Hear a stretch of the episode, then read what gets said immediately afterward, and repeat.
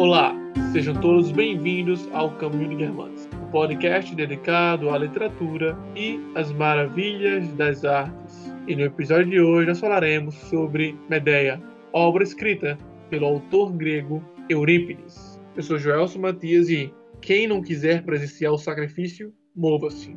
As minhas mãos terão bastante força.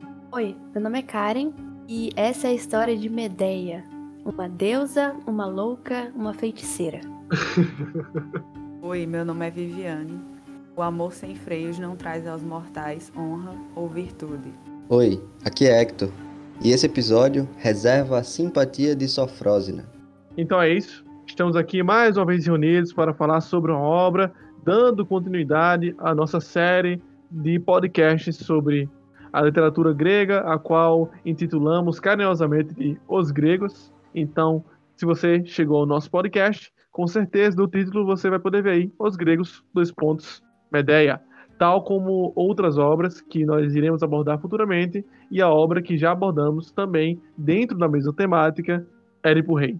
Antes de começar o podcast, gostaríamos de agradecer aos nossos apoiadores. Então fica aqui o nosso muito obrigado a Diego Ranier, Ariel da Silva, João Vinícius, Fernando José, Derek Guerra, Gabriel Soares, Ivan Barros, Simone de Souza e Sté Stephanie. Com a ajuda de vocês, nós conseguimos levar a literatura e as maravilhas das artes para muito mais longe e para muito mais pessoas. Então, mais uma vez, fica aqui o nosso agradecimento. Se você, ouvinte, chegou aqui agora, conheceu agora o podcast do Caminho Guermantes e quer saber mais sobre literatura e quer ter um, um, contato mais próximo conosco, é só nos seguir lá no Instagram, ou underline Guermantes. Lá você vai encontrar algumas postagens, stories interativos e alguns desenvolvimentos sobre assuntos que nós tratamos aqui no podcast.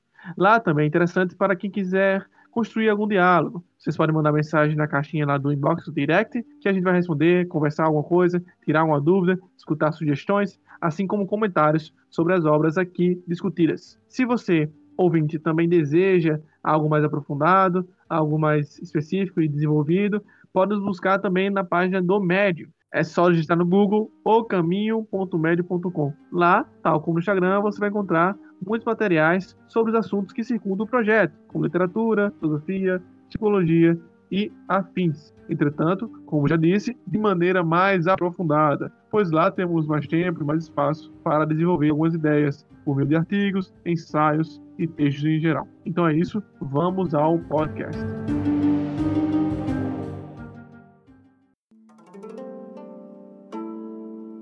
Ele nasceu em Salamina, no ano 484 a.C., e ele foi um dramaturgo ao lado de Sófocles, Ésquilo, e ele é considerado hoje um dos grandes poetas trágicos gregos. É, não se sabe muito sobre a vida dele, mas a gente sabe que, apesar de ter nascido em Salamina, é, provavelmente de uma família de classe média, ele passou a maior parte da vida em Atenas, naquela época de ouro de Atenas, onde ainda se tinha uma produção artística muito intensa. Desde cedo ele era interessado pelas ciências e pelos filósofos da época, como Anaxágoras, Sócrates e também os sofistas. Hoje em dia, estima-se que ele tem escrito mais ou menos umas 95 peças, mas hoje em dia a gente tem acesso a apenas 18 delas. São 18 tragédias e uma peça satírica chamada Cíclopes.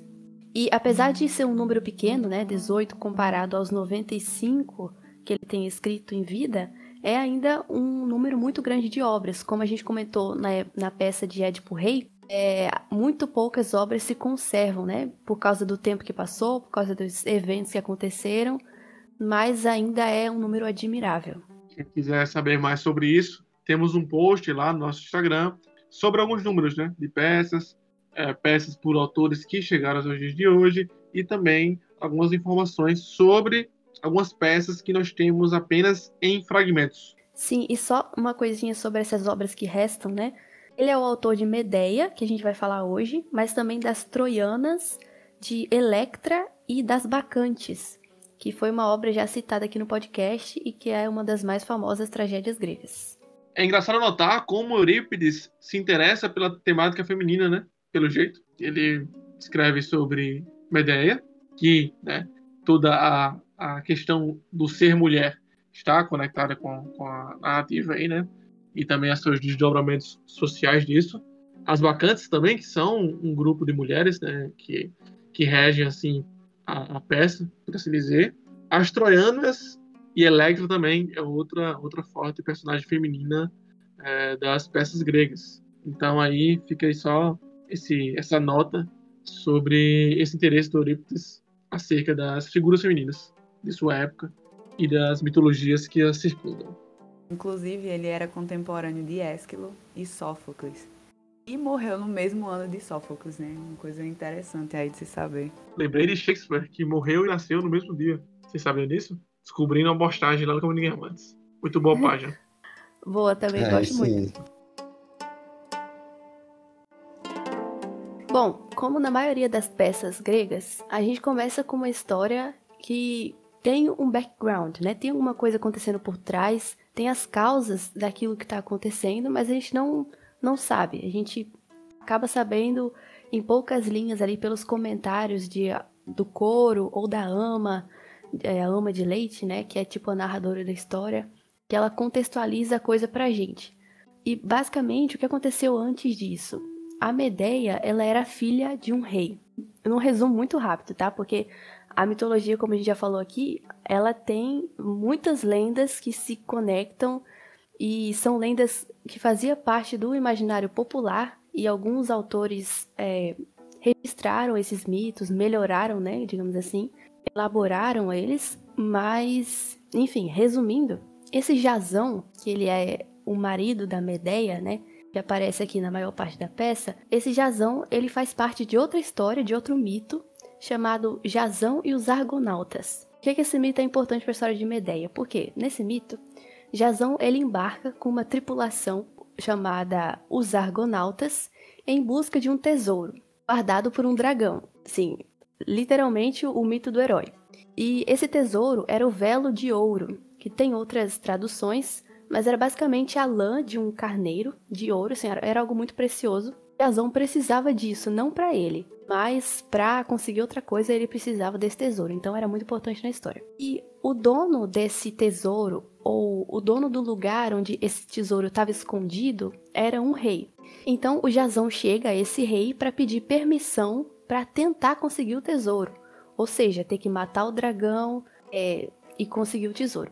Esse rei, ele dá essa permissão para ele, só que ele pede um favor antes. Ele pede que Jazão é, are um terreno com a ajuda de alguns touros e depois ele tem que ir lá no dragão e semear esse terreno com os dentes do dragão. E beleza, o Jazão, ok, aceita a proposta, porque até porque ele precisa matar o dragão para conseguir o tesouro.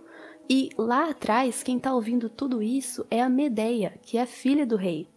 Ou seja, ela é a princesa ali daquele reino, ela tá escutando o plano e ela sabe que aquilo lá vai dar muito errado. Quê? Primeiro, os touros eram impossíveis de matar, eles eram monstros literalmente, e cada dente do dragão, quando semeado, viraria um soldado de um exército mortal. Então, afinal de contas, o, o, o rei não queria que o Jazão conseguisse o tesouro, é claro que não.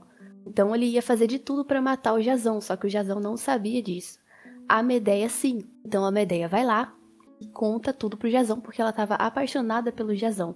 Então ela revela esse segredo e ajuda o Jazão a conseguir o velo de ouro. Ah, então é por isso que tem uma cena que ela fala sobre um dragão. Eu não, não tinha, tinha me ligado Ela fala sobre o dragão e cita até o velo de ouro também. Não sei se ela ou a ama.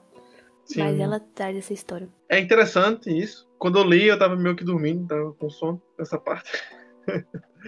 e aí eu que diabo esse dragão Segunda vez que você fala isso, você vai ficar marcado, hein? Qual foi o próximo? Qual foi a outra? Não, pô, teve um livro aí que você falou exatamente a mesma coisa. Eu tava meio dormindo. Eu é. acho que foi. Se não foi, foi. Demian. Foi... O início do retrato do artista quando jovem. Você disse que não tinha ah, o início porque eu tava meio. Ah, eu Exatamente. No início, retrato artístico quando jovem, eu tava dormindo também. Não lembro do início, só lembro depois do início pra frente. E essa parte também, eu, eu achei que eu tava viajando, né? Só que aí depois eu reli, pra me defender, eu reli. É, porque era bem pequenininha a peça, eu peguei de novo do início e reli. Tanto que eu tava lendo com o Hector, a gente tava fazendo sprint de leitura, e eu tava muito doido, dormindo já. Falei, peraí, meu, vou fazer um café aqui, senão não dá.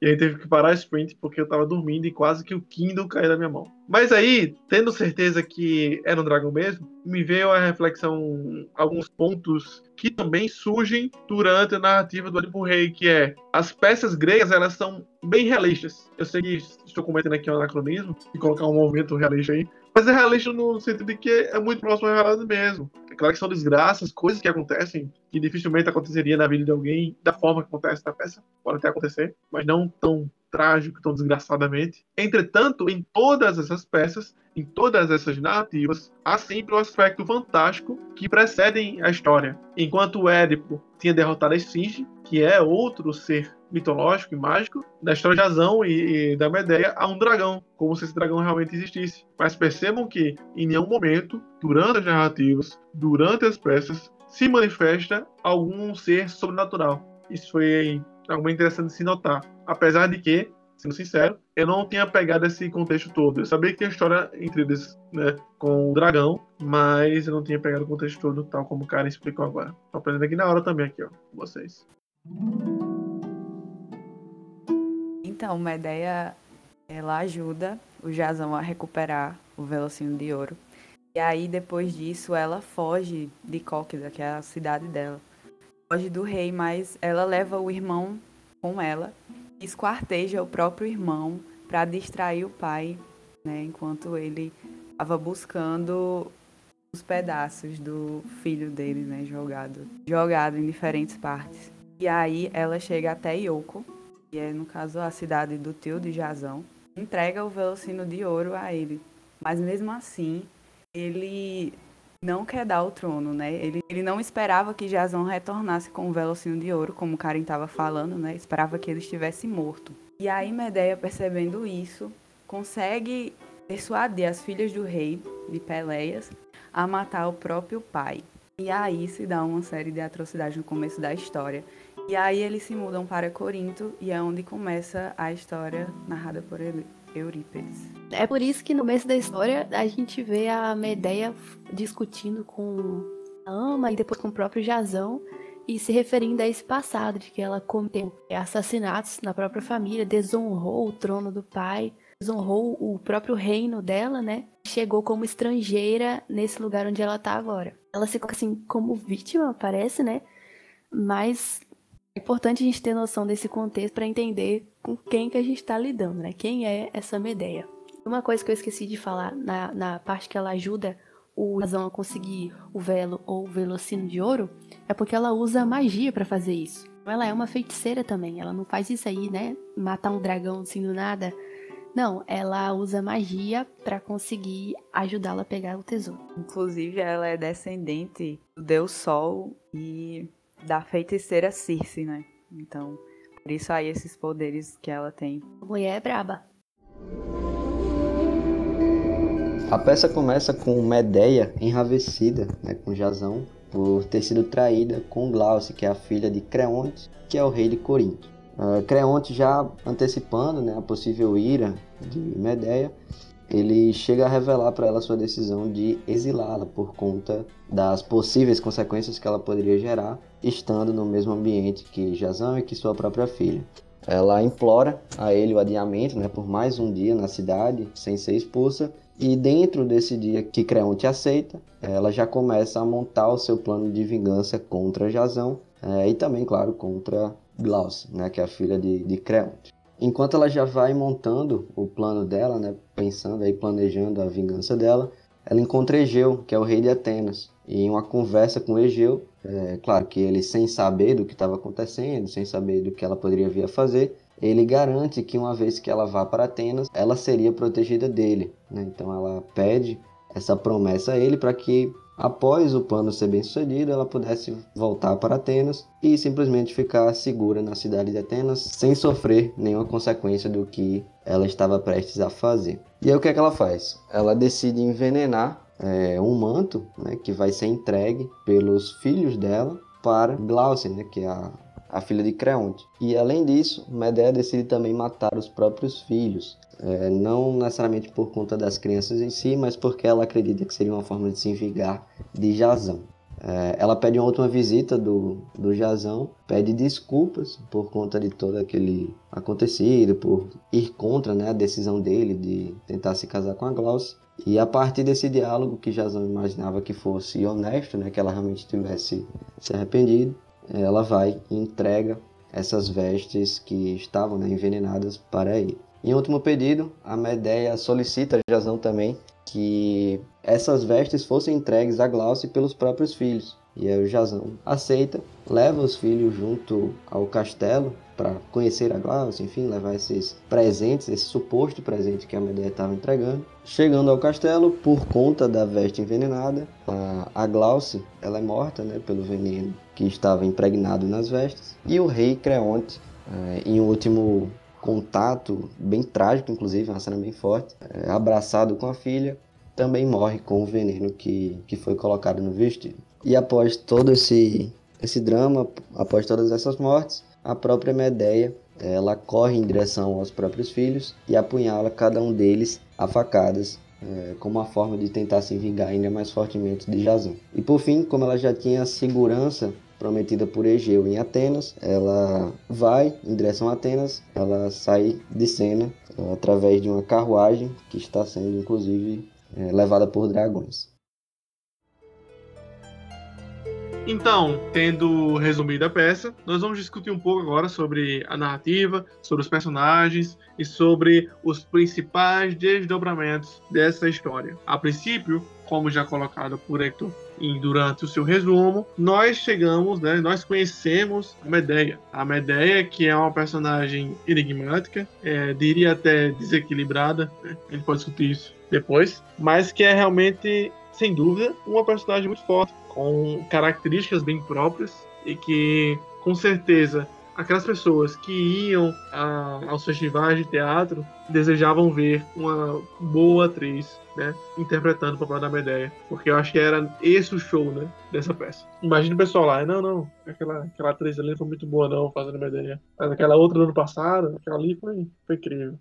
E eu acho que essa personagem tem muitas, muitas nuances, características importantes que vão realmente dar um brilho a mais na arte de atuar, né? que era a principal arte, uma das principais artes culturais nesses espetáculos. Ainda sobre esse certo desequilíbrio da Medeia que eu acabei de falar, eu gostaria de trazer uma cena que está mais à frente da peça, na verdade está no final da peça, entretanto me chamou muita atenção, que é a cena na qual a Medeia realiza sua vingança, mata a princesa e o seu pai Creonte, né? Está tudo bem encaminhado e ela fica em dúvida se vai ou não matar seus filhos. Não sei se foi a impressão minha ou foi alguma coisa da tradução, não sei, ou se foi eu realmente querendo que isso estivesse no texto, mas é que me pareceu que naquele momento no qual a Medea está em dúvida de se matar ou não seus filhos, ela começa a criar um diálogo paralelo entre ela, ela e ela mesma. É, ela fala uma coisa, depois ela fala outra coisa que desmente ela, depois ela volta para a primeira personalidade, por assim dizer, e depois volta de novo. E fica nesse ir e voltar assim,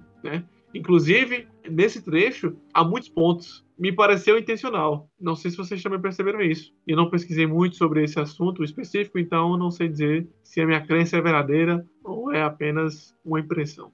Sim, além da fala ser bem pausada, ela usa a primeira pessoa do plural muitas vezes, falando em nós, né? É, realmente, isso fala da. Parece o duplo, né? Como se ela estivesse é. falando com ela mesma, assim, no plural estranho. E apesar da atrocidade que ela iria cometer com os filhos, ela tinha consciência de que o que ela estava fazendo era perverso. Então, apesar da dúvida, ela tinha essa racionalidade de que ela estava sendo completamente irracional.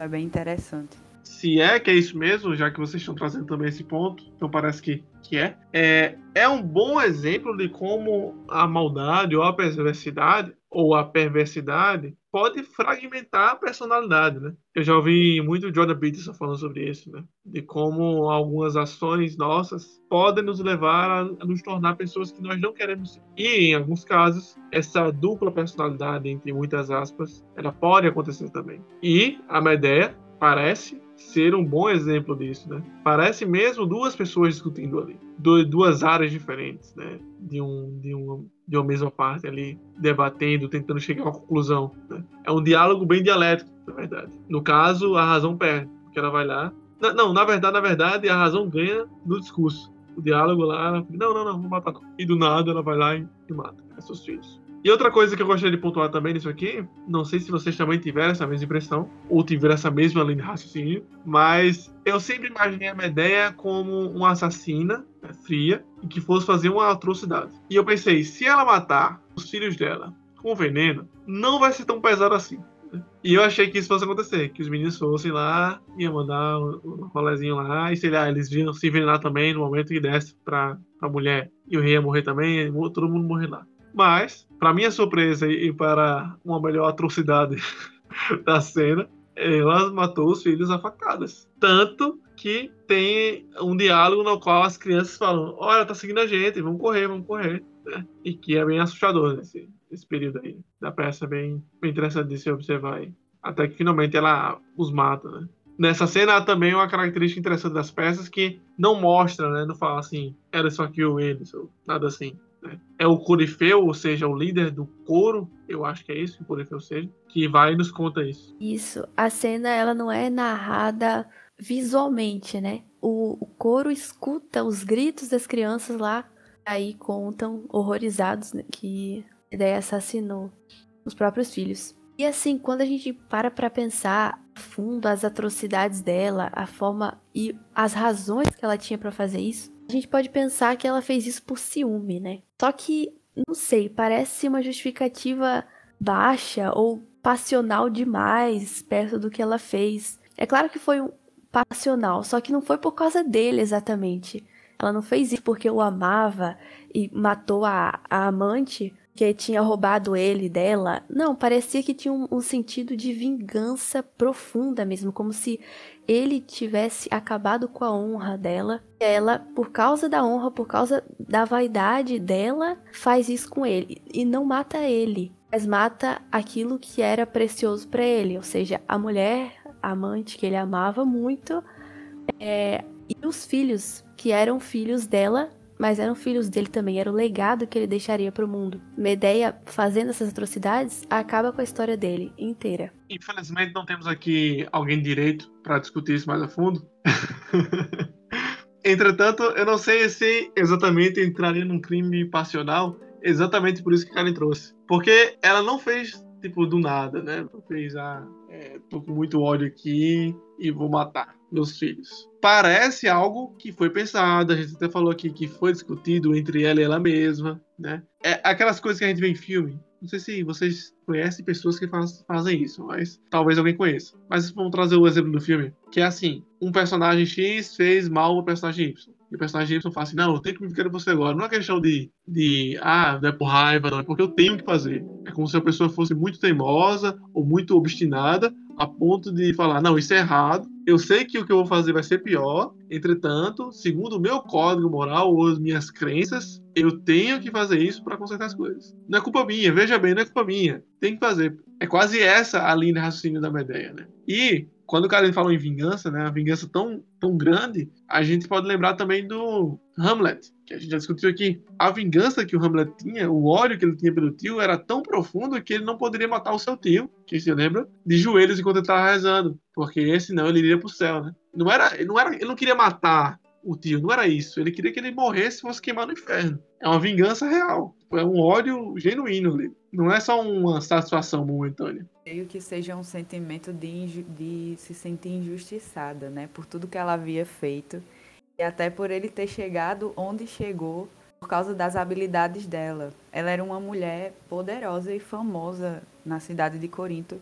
Muitas pessoas temiam a ela, né? Inclusive o rei que queria expulsá-la. Então ela tem esse misto de sentimentos de vingança, de se sentir injustiçada, e vaidade também. É tanto que tem um trecho que ela fala que o amor deles deveria ser invejado pelas mulheres da cidade de Corinto. Então é uma série de motivos que leva ela a cometer essa tragédia. Né? Isso é tão forte, esse sentimento de injustiça, que ela não se responsabiliza pelo crime, por assim dizer. Para ela não, não é necessariamente um crime. Tem um momento muito forte que ali nos últimos diálogos dela com Jazão, É, eu vou até ler aqui o que é que eles falam. O Jazão, ele, ele basicamente fala, ah, mas que mãe horrível que você é, alguma coisa assim. E ela faz, não, mas a culpa é sua. então, assim, como, como assim, né? É porque ela realmente não se responsabiliza no sentido de que ela não vê aquilo como sendo um crime dela. Ela fez aquilo para atingir o seu objetivo, que era se vingar de Jazão.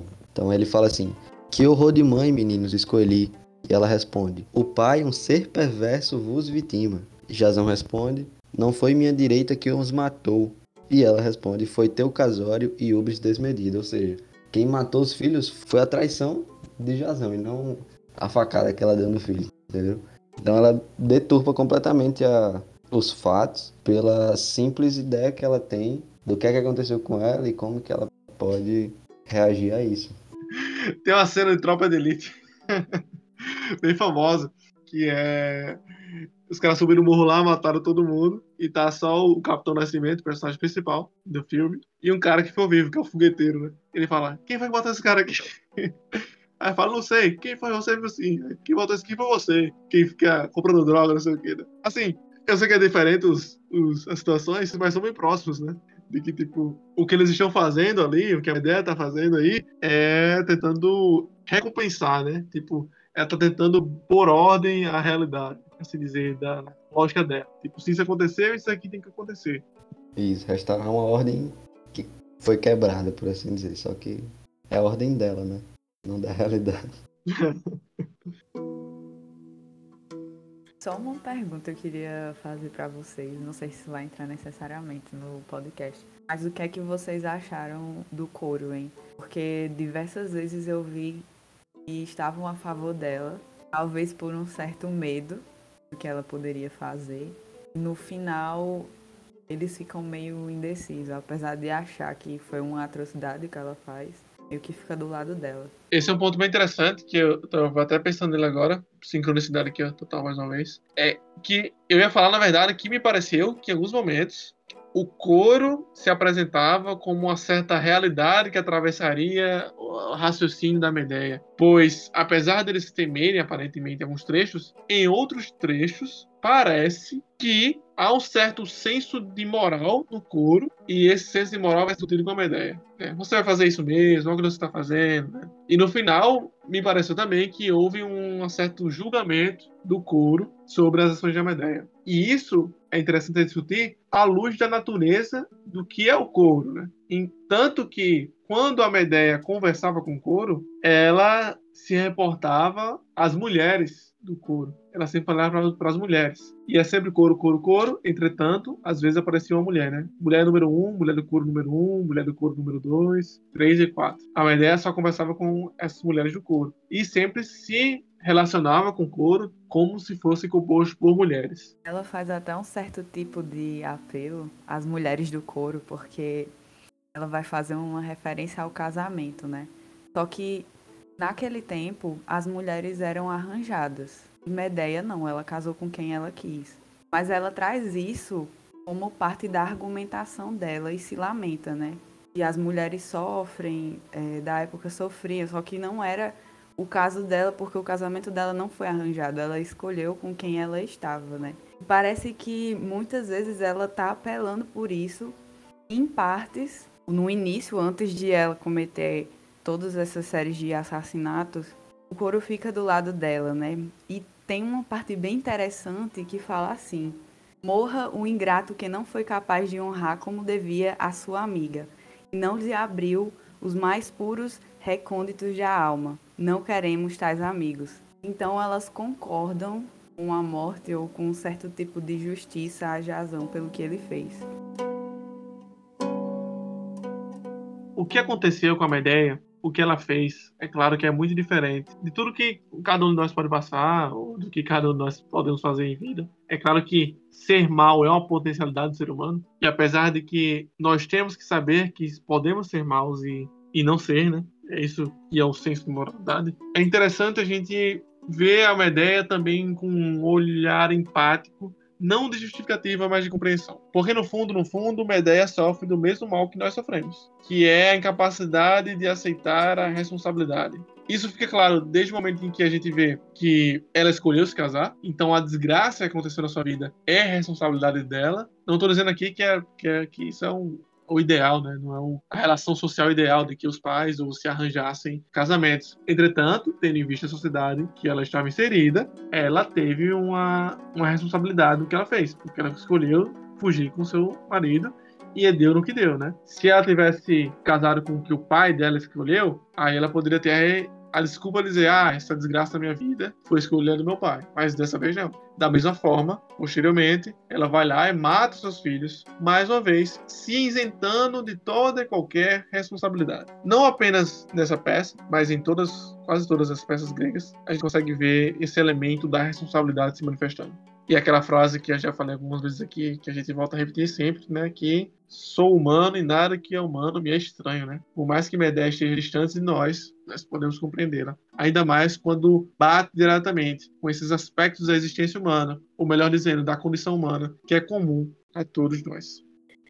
É interessante que, na maioria das tragédias, a gente vê uma tragédia absoluta que inclui o protagonista também, né? Então, geralmente as tragédias acabam assim, tudo acabou, foi é, desolação total. Mas aqui a gente vê que a Medeia ela sai como vitoriosa ainda, né? Então, tipo assim, se ela, se ela é considerada a heroína da peça, ela se sai muito bem, no final de contas. Porque ela não se arrepende pelo que ela fez e ela sai como vitoriosa nessa vingança. Ela não permite ao Jazão que enterre os próprios filhos. Ela sai carregando os dois cadáveres assim, sem remorso nenhum por aquilo. Ela não tá triste, mas ela sai como: pronto, fiz o que eu tinha que fazer. O Jazão agora tá condenado a uma existência solitária e cruel até o fim. A amada dele morreu. Agora só resta-me a mim, né? Enfim, parece que a coisa acaba bem para ela. Essa é até uma injustiça, porque a gente gostaria de ver a, a, tragédia se estendendo a ela também, mas não é isso que a gente vê. Pois é, cadê o cálice envenenado sem querer? Tomou um cálice e morreu.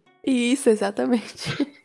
mas aí, cara, o mensageiro fala uma coisa interessante aqui no final. Abre aspas. Há muito tempo considero que os mortais vivem como se fossem sombras, e os que julgam ser mais sagazes e pensar melhor que os outros são os mais castigados. Criatura alguma é venturosa até o fim.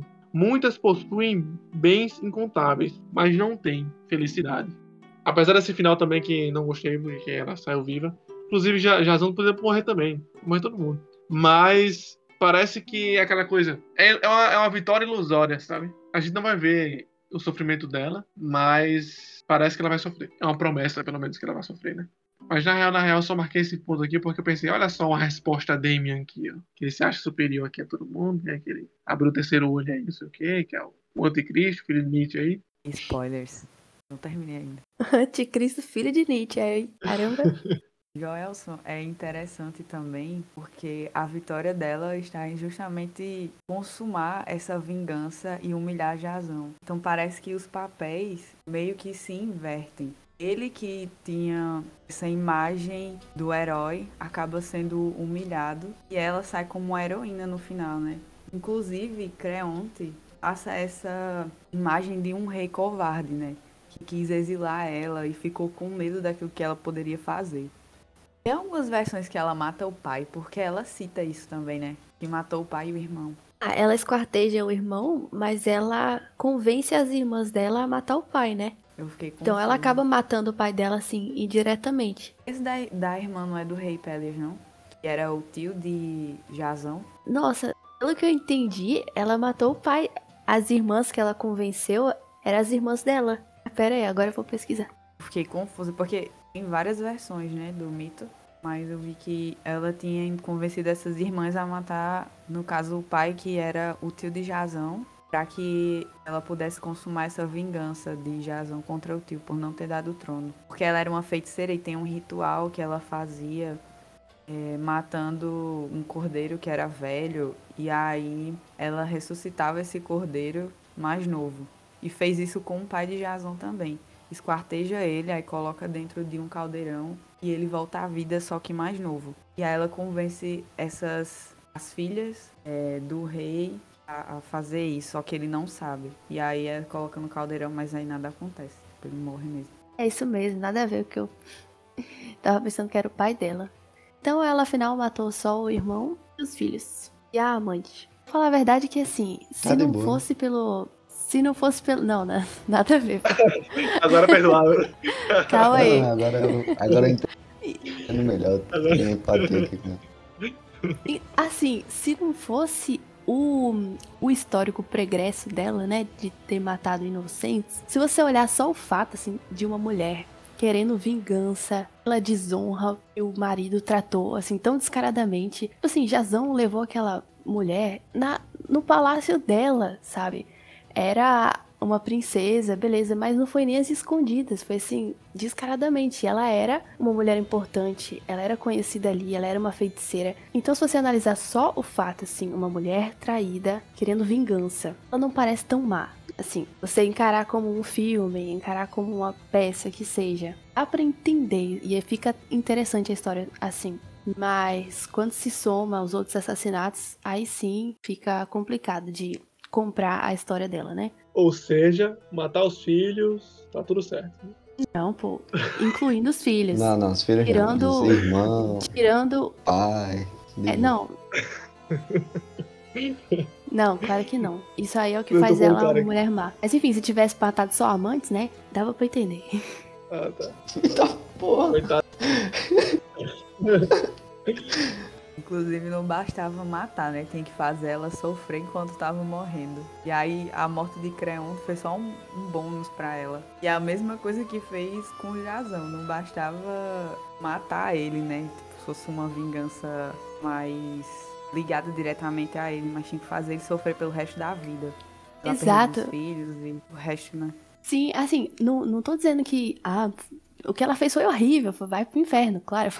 Não tem nada de moral no que ela fez, mas como uma personagem, fica muito interessante se ela poderia ser uma vilã de uma novela, que seria incrível a história dela. Porque ela é muito forte, ela carrega essa vingança assim até o final. E a forma como ela mata também é interessante, é uma personagem muito forte.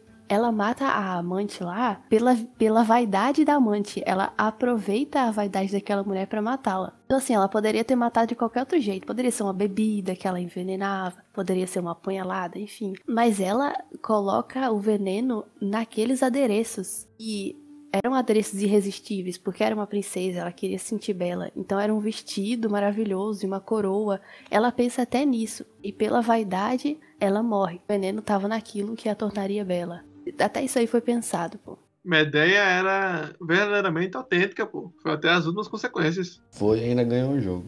Isso aí, pô. Mais um aí, mais um aí, ó. Que vai até as últimas consequências, que impõe a sua vontade e potência no mundo. Entrou no panteão aí, como Guermantes. Sempre a gente for falar, a gente vai colocar ela e outros como Alex, Melange. Mecânica, Julian Sorel, Raskolnikov. Aí, Hector, sua autenticidade aí pra você. Boa, isso aí. Aí. Eu queria trazer um outro ponto sobre isso, que eu peguei a partir do texto do Trajano Vieira, né, que é- faz a, a tradução do livro Medeia na edição da 34. Tem um momento aqui no pós-fácil que ele explica algumas coisas, traz alguns posicionamentos também, e falando justamente sobre essa, essa força interna de Medeia em comparação a Jason, por exemplo. E ele comenta sobre a dissimetria entre esses dois personagens. E ele fala o seguinte: Jason não teria tido conhecimento suficiente para manter-se vivo, conhecimento esse de que Medeia se mostrou dotada ao lhe propiciar o sucesso. Ou seja, naquele contexto que veio antes né, da peça, a Medeia foi justamente quem fez com que Jason conseguisse o velo de ouro, né? E aí o que é que aparece agora que ele fala? É o valor da Sofia que parece estar em jogo. É o reconhecimento desse valor que no fundo Medeia reivindica. Não é um conceito propriamente heróico o que está presente. Em Homero, em Sófocles, os personagens solicitam reconhecimento de valores tradicionais como bravura ou ritos imêmores. Medeia requer o reconhecimento de um traço intelectual seu, responsável pela sobrevivência de Jason. Então é justamente esse ponto, né? Não é um, um crime meramente passional, que é que ela está reivindicando aqui essa injustiça que ela sofreu, ah, sabendo que Jazão agora está cortejando a filha do rei, que ele jamais estaria ali se não fosse por ela. Então é por isso, inclusive, que ela não se responsabiliza, entendeu? Porque aquilo ali não é um crime, né? É como se quem fosse a vítima de fato fosse ela. Então, por isso que não existe uma questão de responsabilização. Então, quando a gente diz que ela não se responsabiliza, não é por um sentido de fraqueza moral, ou, é, falta de desenvolvimento pessoal, de assumir responsabilidade. Não. É porque, na visão dela, ela não é responsável por um crime. Ela é vítima do que aconteceu. Né? Mas é muito bom isso, porque nesse trecho né, ele traz muito sobre qual que é a construção do Eurípides em comparação com outros é, outros escritores e como é o nome? Quem escreve peça? Dramaturgos. Isso, dramaturgos. Porque o que ele fala aqui é que o Eurípides tenta trazer na peça de Medea especificamente um foco muito mais voltado para o sujeito, para o subjetivo, muito mais do que um, uma moralidade e algo mais tradicional, né? como seria, por exemplo, no, no Édipo Rei.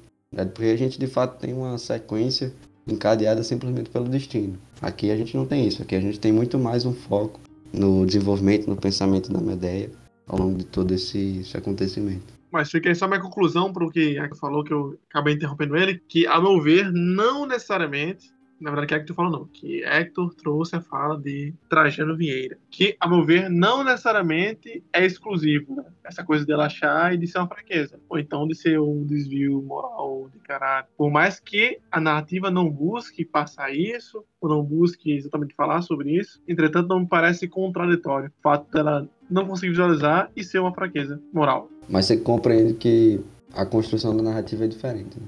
Na verdade, eu não peguei a diferença entre essa, peça e Édipo Rei. Porque o que é que ele tenta explicar aqui, pelo menos que eu entendi?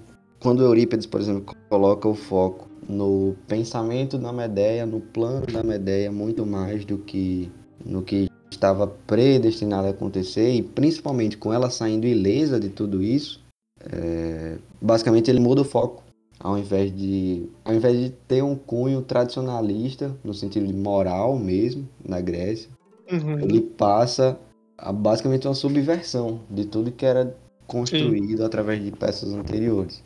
Então, primeiro que a pessoa comete o crime, ela sai ilesa, isso já era algo completamente inédito. Segundo que durante toda a narrativa a gente não vê esse teor tradicional. O que é que a gente vê? A gente vê uma pessoa, né, uma, uma mulher forte, exatamente como o Karen falou. Sim, agora, agora eu entendi melhor as diferenças de abordagem entre as duas narrativas. Mas, tipo assim, eu sei que para a época seria uma mudança de perspectiva que seria subversiva, como você falou, e não tradicional. Mas agora, olhando com os olhos de hoje, é claro, a gente também pode fazer essa análise. Um exemplo é o próprio crime e castigo, né? É uma narrativa totalmente subjetiva. Eu sei que Édipo era uma questão né, de acontecimentos e tinha uma moral imposta ali e uma questão mais social, uma moral social, por assim dizer. Só que não sei se isso foi uma mudança de perspectiva cultural que vai acontecer só no futuro, ou seja, século XIX, que a gente vai conseguir a gente vai começar a analisar as narrativas a partir de um aspecto mais subjetivo, mas ao, na minha leitura eu tipo tô lendo Crime e Castigo. Eu entendi que é diferente da proposta que o autor escreveu, porque até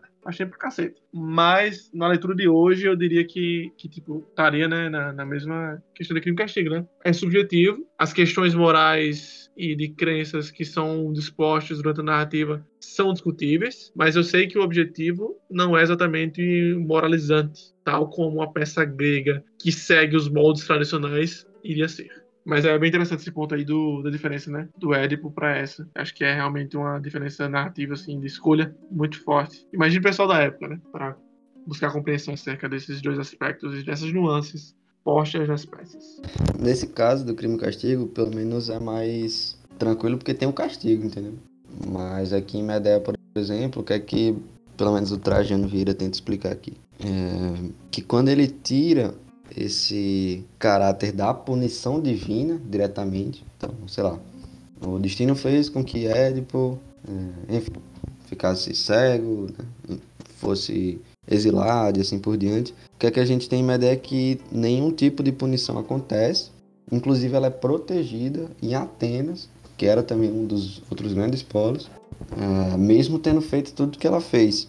Então, o que é que ele explica aqui é que quando isso acontece, o Eurípides ele se volta para a autonomia dos personagens. Então ele é, inclusive dentro da, da narrativa a gente vê a Medeia tentando manipular. Acho que até alguém comentou sobre ah, não sei quando é que o couro tá a favor tá contra ela. Isso é resultado dela mesma manipulando os personagens da peça, entendeu? Então, o Eurípides ele tenta trazer essa, essa autonomia, esse foco mais subjetivo como inovação né, do que vinha sendo escrito na época e ao mesmo tempo é uma, uma quebra moral sobre o que é estava sendo construído. Né? Então, a gente não tem aqui nada de destino, de punição divina. Todo foco são pessoas, desenvolvimento é, e motivações psíquicas né, internas.